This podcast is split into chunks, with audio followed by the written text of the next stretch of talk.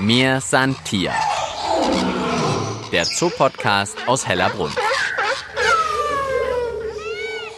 Heute dreht sich alles um die Tiere der Polarwelt. Ich bin's, Tina Gentner, und ich treffe jetzt gleich als allererstes Tierpfleger Max Hensel in der Hellerbrunner Polarwelt. Die kennt ihr sicherlich ganz im hinteren Bereich des Tierparks, wo man schon mal ganz schön Spaziergang hinlegen muss, um anzukommen. Da wird man dann aber mit Tieren aus der nördlichen wie auch aus der südlichen Polarwelt belohnt. Ja, und wir haben auch noch einen Tierforscher und Tierfotografen im Podcast nachher zu Gast, der ein halbes Jahr im ewigen Eis der Wrangelinsel gelebt hat und dort die Tier- und Pflanzenwelt beobachten konnte. Ja, von seinen Erlebnissen erzählt er uns dann im zweiten Teil des Podcasts. Und jetzt ist Tierpfleger Max Hensel auch schon bei mir angekommen. Hallo Max. Hi, Servus. Und wir legen los mit einem Tier, das seinen natürlichen Lebensraum in der südlichen Polarwelt hat. Und ich glaube, es sind mit die absoluten Tierlieblinge im Zoo, oder? Also für mich schon. Ich bin hier gerne. Von da an ja, sehr, sehr beliebt. Wir stehen nämlich bei den Königspinguinen, können Ihnen zuschauen. Komm, wir gehen mal ein kleines Stück näher ran, wie Sie in Ihrem typischen Pinguin-Watschelgang unterwegs sind. Und wenn man ganz genau hinhört, wir stehen hinter der Scheibe, deshalb ein bisschen leiser, hört man sie, glaube ich, auch schon rufen. Die haben ja so einen ganz eigenen Ruf, oder? Ja, haben sie. Also wir haben einen Kollegen, der kann es sehr gut nachmachen. Habe ich schon mal verwechselt mit den Pinguinen. Ich komme da leider noch nicht so ran, aber es ist schon sehr typisch. Unterscheidet sich auch von Königspinguin zu Felsenpinguin bei uns. Hört man klar die Unterschiede tatsächlich auch. Wieso muss ein Pinguin gut rufen können? In der Natur kommen die natürlich in riesigen Kolonien zum Teil auch vor, äh, dass die sich da auch ein bisschen zurechtfinden. Kommunikation also. Das heißt, ich höre als Junges einfach ganz genau, ah, das ist der Ruf der Mama, da muss ich hier nach rechts, dann bin ich wieder zu Hause. Sozusagen, genau. Also man muss sagen, gerade bei den Königspinguinen ist es natürlich so, auch die Jungtiere bilden so, ja, kleine Kindergärten, sagt man eigentlich. Ähm, da stehen die dann wirklich auch zusammen und gerade in dem ersten Jahr, wo sie noch nicht ins Wasser gehen, brauchen die natürlich noch die Nahrung von den Eltern. Das heißt, da kommen dann die Eltern und würgen den Fischbrei hoch und füttern dann ihre Jungtiere damit. Das heißt, die Jungen sind im ersten Jahr noch nicht Schwimmer? Genau, man kann es ja bei uns jetzt aktuell, wir können mal ein Stück zur Seite gehen noch, dieser braune Koloss. Ach du meine Güte, das sehe ich ja jetzt erst. Ich muss mal hier rüber. Das ist das Jungtier? Das ist unser Jungtier von diesem Jahr. Also jetzt muss ich es noch mal kurz beschreiben. Das ist ja unglaublich. Das sieht ja eigentlich aus wie ein anderes Tier. Also die erwachsenen Königspinguine erkennt man in ihrem grau anthrazitfarbenen Frack, sag ich mal, weiße Brust, dann oben unterhalb, ich nenne es jetzt mal vom Kinn, so ein bisschen gelb. Ja, hilf du mir noch ein bisschen, Max, in der genau. Beschreibung? Und ja, sie haben bei den Backenohren haben sie noch so eine richtig schön goldene Tellerform. Ja, das Jungtier hat das natürlich alles noch nicht. Und das Jungtier sieht für mich eigentlich aus wie ein riesengroßes Kaninchen in Braun. Ganz flauschig, ja, so ein, so ein Bärenbraun. Es sieht echt aus wie ein anderes Tier. Sieht sehr lustig aus. Werden wir auch öfters mal gefragt, ob das ein anderer Vogel ist. Er ist so groß wie die Erwachsenen, geht aber aktuell nicht ins Wasser. Man sieht ja, anderes Gefieder, das ist das Dunengefieder. Das haben die das erste Jahr lang eben zum Warmhalten, gerade aus den Regionen, wo sie herkommen. Und das ist noch nicht wasserabweisend wie bei den Alttieren sozusagen. Heißt mit der ersten Mauser, die mausern einmal im Jahr, da gibt's dann einen Gefiederwechsel.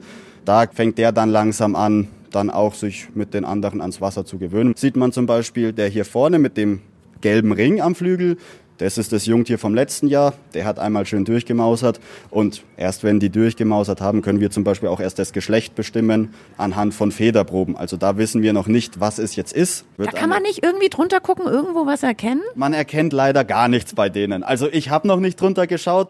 Ich weiß, dass man nichts erkennt. Und von da an müssen wir warten, dann wird eine Gefiederprobe genommen und wir eben für uns auch als Besucher kann man das gut nachvollziehen, wenn man mal hier vorne steht die Tiere, die am rechten Flügel einen farbigen Ring haben, das sind Männchen. Linke Flügelmarkierung wäre das Weibchen. Okay, also rechter Flügel Männchen, linker Flügel Weibchen. Genau. Also gerade bei den Königspinguinen sieht man ja auch, die haben so ein bisschen, ja, nennen wir es mal ein Fettpolsterchen unten.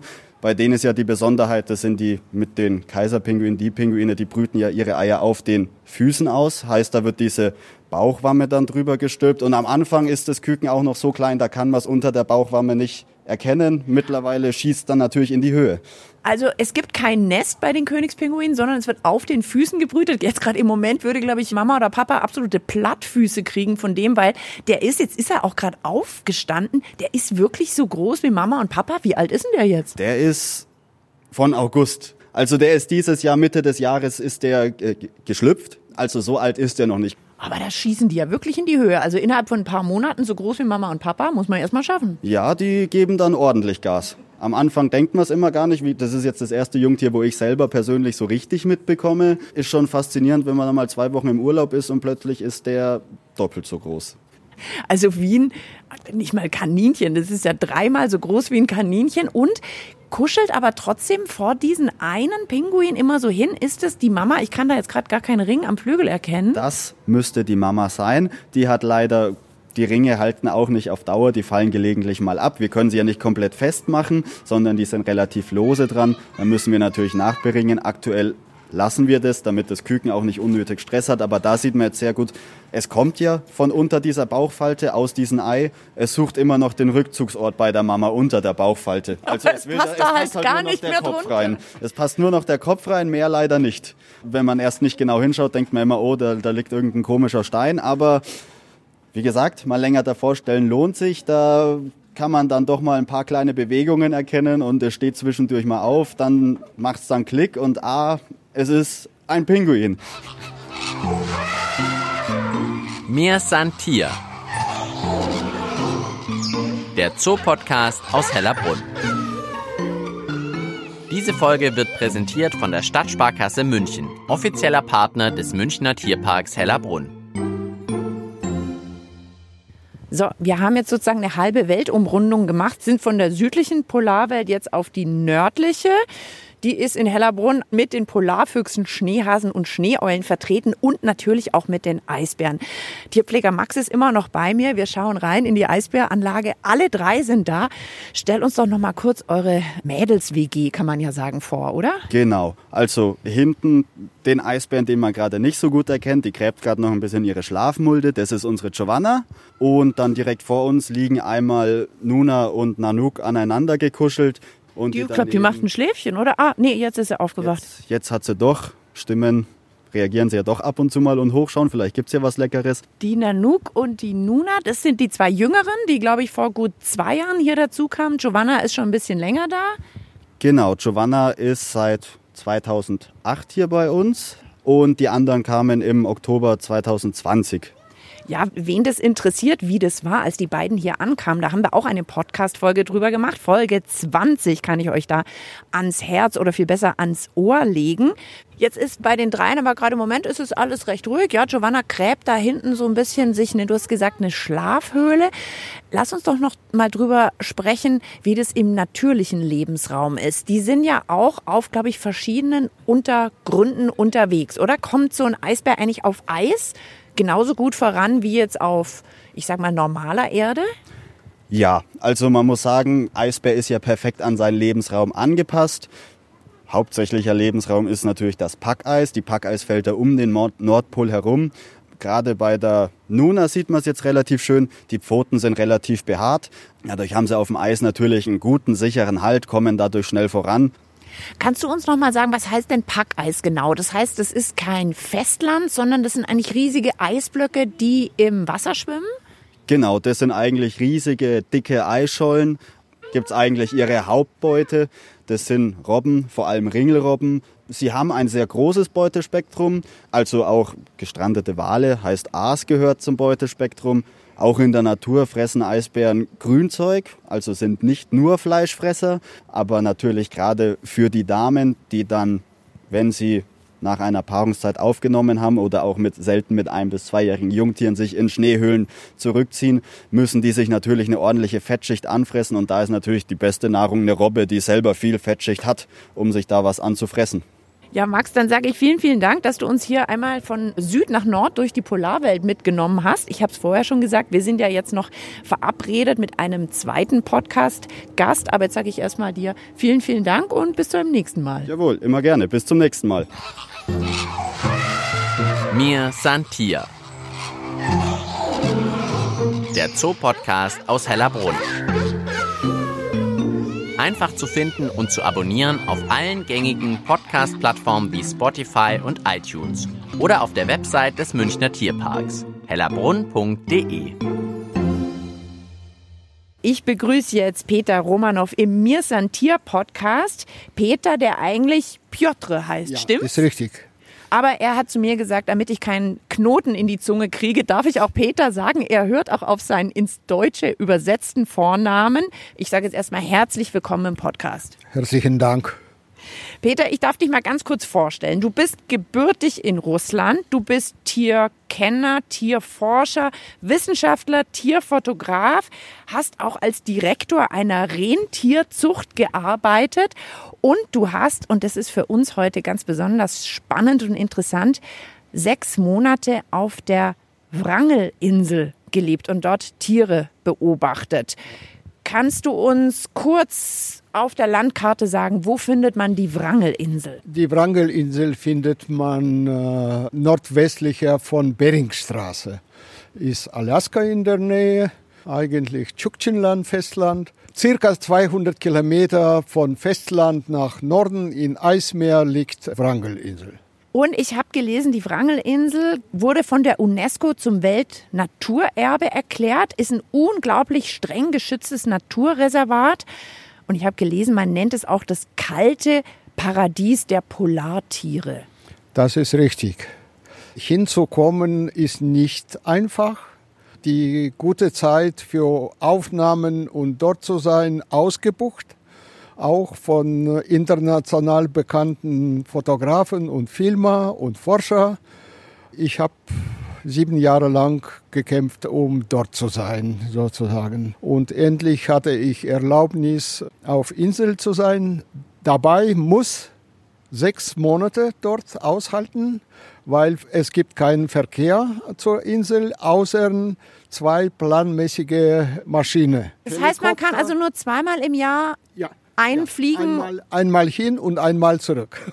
Okay, also so. Äh, möglich zu sagen, ich komme mal für zwei Wochen war nicht möglich. Nein, nein, nein, nein, nein, ist das, das geht nicht. 2019 warst du da und das ist auch der Grund, warum es dich hier nach Hellerbrunn verschlägt, weil du hier einen Vortrag hältst über deine Erlebnisse auf der Wrangelinsel. Ist richtig. Die Sache ist, dass ich habe zu Hellerbrunn mehrjährige Freundschaft. Ist mindestens seit zehn Jahren halte ich hier meine Vorträge, genauer zu sagen Reiseberichte, mein besonderes Spezialinteresse Arktis, weil ich finde das für mich immer noch ein großes Wunder, wie die Tiere dort Anpassungen, nicht nur Tiere, Pflanzen auch, äh, wie, wie die diese harte Klima vertragen können. Und welchen Tieren kann man auf Wrangel begegnen oder wen kann man dort beobachten? Wenn äh, wir über Wrangel reden, Wrangelinsel weltweit bekannt als Geburtshaus für Eisbären. Über 300 Weibchen bringen im Januar Jünger zur Welt. Okay, also das heißt, dann ist im Januar ist auf der Wrangelinsel wirklich äh, Eisbäralarm. Ja, ja, der sieht aber keiner, weil alles mit Schnee äh, bedeckt und die Weibchen bringen ihre Junge in Winterbau unter Schnee. Aber sonst äh, sind die natürlich, was mein auch besonderer Reiz, Schneeeule, ziemlich sicher zu sehen. Da sind die Moschusochsen, Schneegänse, weltweit eine von größter Kolonie. 400.000 Nester bauen die Schneegänse. Was noch Walrossen, Robben, Schwerpunkt sage ich Eisbären äh, bestimmt. Ja. Jetzt haben wir uns hier bei der Eisbäranlage in Hellerbrunn getroffen. Wir sind, würde ich sagen, naja, 1,50 Meter vielleicht von den Eisbären entfernt, aber natürlich getrennt durch eine große Glasscheibe. Wie nah warst du denn an den Eisbären auf Wrangel dran? Manchmal vier Meter, sogar drei Meter. Ohne Glasscheibe dazwischen. Ohne Glasscheibe dazwischen. Natürlich, das war nicht vorgesehen. Zum Beispiel, ich war am Spaziergang und da waren die Felsen, da wollte ich umbiegen und drei Meter von mir ein gewaltiges Männchen gleich hochgegangen und rannte gleich ins Wasser und in Eisbär verschwunden in wenige. Weil du gewaltiger aussahst als er? Oder ist es typisch Eisbär, dass der sagt, da ist was, was ich nicht kenne oder jemanden, den ich nicht kenne, ich flüchte? Was ich auf Wrangelinsel erlebt, insgesamt in ein halbes Jahr bestimmt, habe ich über, weit über 100 Kontakte zu Eisbären. Alle, die von mir Witterung gehabt, waren sofort auf dem Flucht. Nur wenn sie zu mir angepirscht da soll ich natürlich aushalten und nicht fluchten. Wenn ein Mensch fluchtet, dann folgt er und dann kann ganz tragische Folge haben.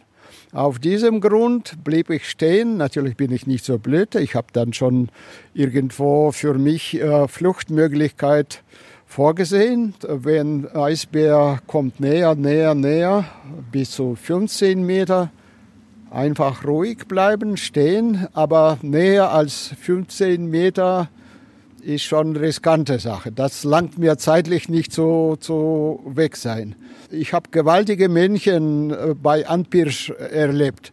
Die kommen näher, näher, kommen, schauen mir zu, machen Maul offen, da sehe ich äh, große Zähne, aber ich bleibe stehen und wenn näher kommt er, desto wird langsamer, weil Eisbär nicht sicher was ist. Ja. Also die gehen und, doch ein bisschen vorsichtig ja, vor, ja, aber ich stelle es mir trotzdem extrem schwierig vor, da ruhig stehen zu äh, bleiben. Ja, das ist so, aber es bleibt nicht anders. Wenn auf Flucht gehen, das Tier wird einfach provoziert zum Angreifen, zu verfolgen. Peter, jetzt reden wir heute im Podcast auch drüber, was denn eigentlich der Klimawandel mit den Tieren in der Polarwelt macht. Konntest du vor Ort erleben, dass sich dort was verändert, dass die Tiere damit was zu kämpfen haben? Was ich auch von selber gesehen und was ich von meinen Kollegen vom Ort gehört, immer weniger Eis um Inseln. Es gibt monatelang freies Wasser und dann ist natürlich für Eisbären bleibt nicht anders als Notlanden auf Festland, weil ihres Leben ist Eis und Wasser. Und kannst du uns noch mal erklären, was ist so schwierig für den Eisbär, wenn das Eis fehlt? Der äh, Eisbär kann bis 700 Meter weit Witterung von Robbe haben, sogar nach manchen Angaben bis ein Kilometer weit, trotz von Robbe selber überhaupt nicht zu sehen. Die ist am Eisloch und zugeweht mit Schnee. Sieht man gar nichts. Er spürt aber ganz genau, wo Robbe ist, geht näher, pirscht an und dann spielt mit Robbe wie Katz mit Maus. Kommt ganz dicht an und er weiß, dass jetzt letzter Sprung und ganz geschickt macht dieser letzte Sprung, bricht äh, obere Küste von Schnee und kommt an die Robbe. Die sind super geschickt. Und das heißt, dieser Teil der Nahrungskette, der fehlt dann einfach, weil sie an die Robben gar nicht rankommen. Das heißt, der Eisbär muss sich eigentlich was anderes zum Fressen suchen. Ja, dann bleibt nicht anders, als auf Festland zu kommen. Und auf Festland, manche Strände haben auch Liegeplätze von Robben und Walrose. Das geht auch im Grunde genommen. Aber ganz wichtige Jagd auf Beute fällt aus. Peter, sag uns doch nochmal, wie sahen denn deine Tage dann auf Wrangel so aus? Du bist Fotograf, das sind, ich nehme an, du warst dann auch viel unterwegs, um also tolle Bilder zu machen. Mein Tagesablauf war verschieden. Erst war ich an diese gewaltige äh, Schneegänsekolonie, fast eineinhalb Monate. Aber sitzt du dann da versteckt hinter irgendwie einem Schneehaufen, damit äh, die dich nicht sehen? Nein, oder wie pirschst du dich ran? Oder? Ich bin eigentlich Tarnzeltfotograf. Und diese Tarnzelt habe ich in Tagen besucht, dann selber hin und zurück. Einmal zurückgekommen, mein Tarnzelt war nicht da, weil die Moschusochsen die auf Jorna genommen und halb Kilometer weiter getragen. Aber Gott sei Dank habe ich meinen Schatz wiedergefunden und wieder eingerichtet. Und aus Tarnzelt ging ganz gut.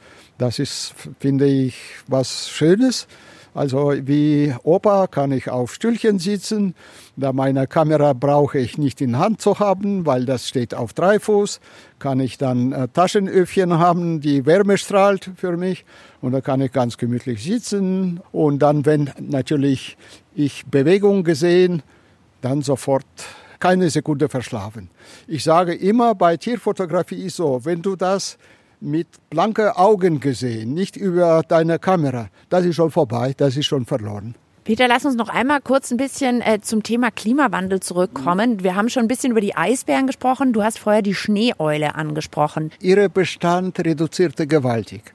Vor 50 Jahren äh, war keine Seltenheit, brütende Schneeeulen auf Boden auf Festland zu sehen. Jetzt ist fast ausgeschlossen. Ihr Leben ist ganz eng zu kleiner Wühlmäuseart verbunden. Da sind die Lemminge. Äh, und die Lemminge früher, wegen harter Winterzeiten, die hatten sehr gute Chance, lange Winter zu überleben. Jetzt Klingt jetzt erstmal komisch, wenn man ja, denkt, ein harter Winter ist für ja, Wühlmäuse ja, besonders schwierig. Ja, ist so. Aber wenn Winter hart ist und herrscht ununterbrochen Minus, dann finden die kleinen Tierchen für sich genügend Wärme unter dem Schnee. Und die sitzen trocken. Wenn lange Tauzeiten kommen, dann Schmelzwasser kommt durch ganze Schneeschicht runter. Die Tierchen werden nass und sterben. Und wenn dann die Schneeohle in Frühlingszeit zur Insel kommen und wenn sie sehen, dass keine Lemminge da, dann bleiben noch drei, vier Vögelchen über Sommerzeit da. Die anderen ziehen dann auf Festland. Dort haben sie bessere Chance zu überleben, aber was die jagen, reicht nicht, um zu brüten. Jetzt stehen wir ja sozusagen im Zoo gerade zwischen Eisbären und Schneeeule. Wie geht's dir denn jetzt? Wie siehst du die Rolle von einem Zoo? Was kann ein Zoo tun, um da mitzuhelfen? Erstens, Zoo ist sehr guter Punkt zur Naturschutzpropaganda. Da kann man die Tiere zeigen. Wo sehen dann die Leute noch Eisbären? Da können sie schon Vielfalt von unserer Natur sehen und natürlich dann leichter die Naturschutzprobleme oder Maßnahmen laut machen im Zoo. Und außerdem auch sollen wir nicht vergessen, für bestimmte Tierarten Zoo können als kleine Rettungsinselchen sein, weil sie in Gehege werden dann sorgfältig gezüchtet bis Aussetzung in Wildbahn, wo diese Tiere nicht mehr da sind oder ganz, ganz selten. Du hast es vorher ganz am Anfang schon kurz angesprochen, damit würde ich jetzt auch gerne noch mal enden. Was fasziniert dich denn an den Tieren aus der Polarwelt, nenne ich es mal so. Also diese klimatischen Anpassungen von Tieren. Wie können die bei so niedrigen Temperaturen, bei so stürmischem Wind aushalten können? Und das betrifft auch nicht nur Tiere. Die Pflanze ist auch äh, irre. Wenn Ende Juli auf Insel Spaziergang machen, da sind die Blumenwiese, richtige, mit vielfältige. Da sind die Polarmon, da sind der Fingerkraut, Sperrkraut, Läusekraut. Das ist irre faszinierend. Ich sehe meinen Hut einfach. Peter, ich sage vielen, vielen Dank, dass ja, du uns ein bisschen an deinen Erlebnissen hast teilhaben lassen und drücke dir die Daumen für viele weitere tolle Eindrücke. Vielen Dank. Und auch euch sage ich vielen Dank fürs Zuhören. Wenn ihr jetzt gerade erst so richtig in Winterstimmung gekommen seid und noch mehr Lust auf tierisches Wissen habt, in Folge 49 kommt mein Kollege Mischa Drautz, Schneehase und Polarfuchs ganz nahe. Und ihr könnt erfahren, was Schneeulenküken mit Staubsaugerbeuteln zu tun haben. Viel Vergnügen wünsche ich euch dabei und viele neue Erkenntnisse. Macht es gut. Mein Name ist Tina Gentner und wie immer an dieser Stelle sage ich bis bald im Tierpark Hellerbrunn. Mir san Tier. Der Zoopodcast aus Hellerbrunn.